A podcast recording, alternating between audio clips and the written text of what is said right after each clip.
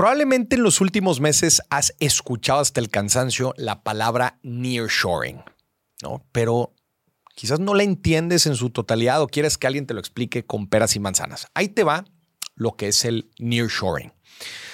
Verás, hace tiempo, hace algunas décadas, en el mundo de la globalización, ¿verdad? Eh, especialmente con la fábrica del mundo llamado China, donde China era un país pues, que estaba en su pleno desarrollo, ¿verdad?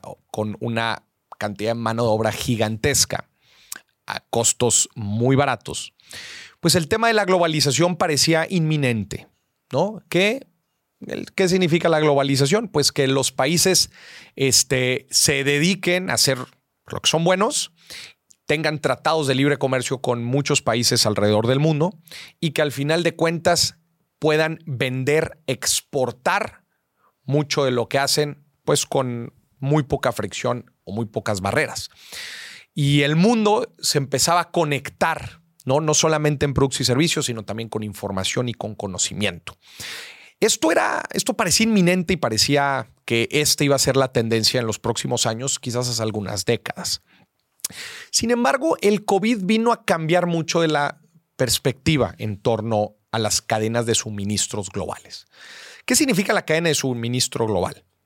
Significa que yo probablemente tengo una fábrica, yo vendo, por ejemplo, aquí en México o en Estados Unidos, y pues gracias a la globalización y al, conecte ¿no? de, de, los tratados y de las fábricas alrededor del mundo y la conexión también en información, pues quizás una pequeña pieza de lo que yo hago, pues la hacen en China, después esa pieza se manda a México en donde la transforman y después esa pieza nos llega en Estados Unidos, imagínate, y en Estados Unidos la vendemos.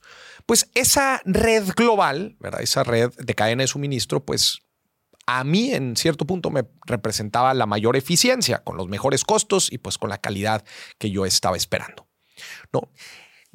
Con la llegada del COVID, mucho de esta estrategia se puso en tela de juicio.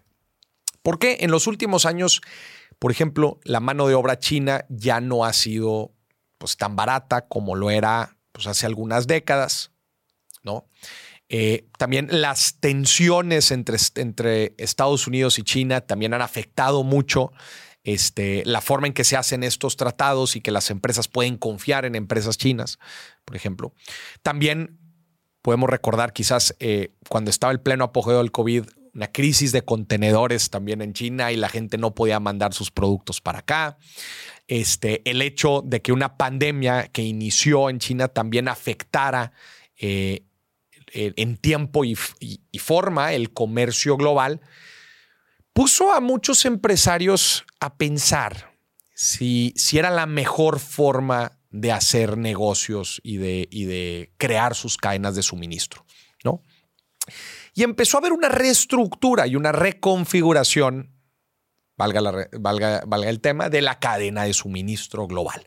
Las empresas decían, ¿sabes qué? Muy bonito tener mi fábrica en China, pero ya me di cuenta que no es del todo bueno. O por lo menos no debería de confiar 100% en mi fábrica en China. ¿Por qué? Porque la guerra de aranceles que trae Estados Unidos con China es un relajo. Oye, las políticas de espionaje y de propiedad intelectual quizás no son las mejores. Oye, están hasta el otro lado del mundo. Y pues los precios, los costos competitivos que antes me ofrecían de la mano de obra, pues la verdad es que ya no están tan atractivos tampoco. ¿Qué pasa si dejamos de pensar en China y empezamos a pensar en tener un poco más cerca las fábricas de, del lugar de origen? Por eso se llama nearshoring. Ya no quiero que mi fábrica esté tan lejos. Ya no quiero que sea tan vulnerable o esté expuesto a tantos riesgos. Quiero tener a mis proveedores cerca. ¿Qué opciones hay? Estas fueron algunas de las preguntas que los empresarios hacían durante el COVID.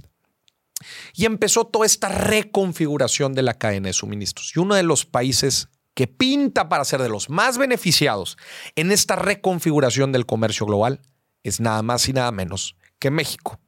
México está justo al sur de la economía más importante del mundo, Estados Unidos, y presenta eh, opciones atractivas ¿no? para la gente que quiere poner sus fábricas aquí. Tenemos una mano de obra muy, pero muy calificada.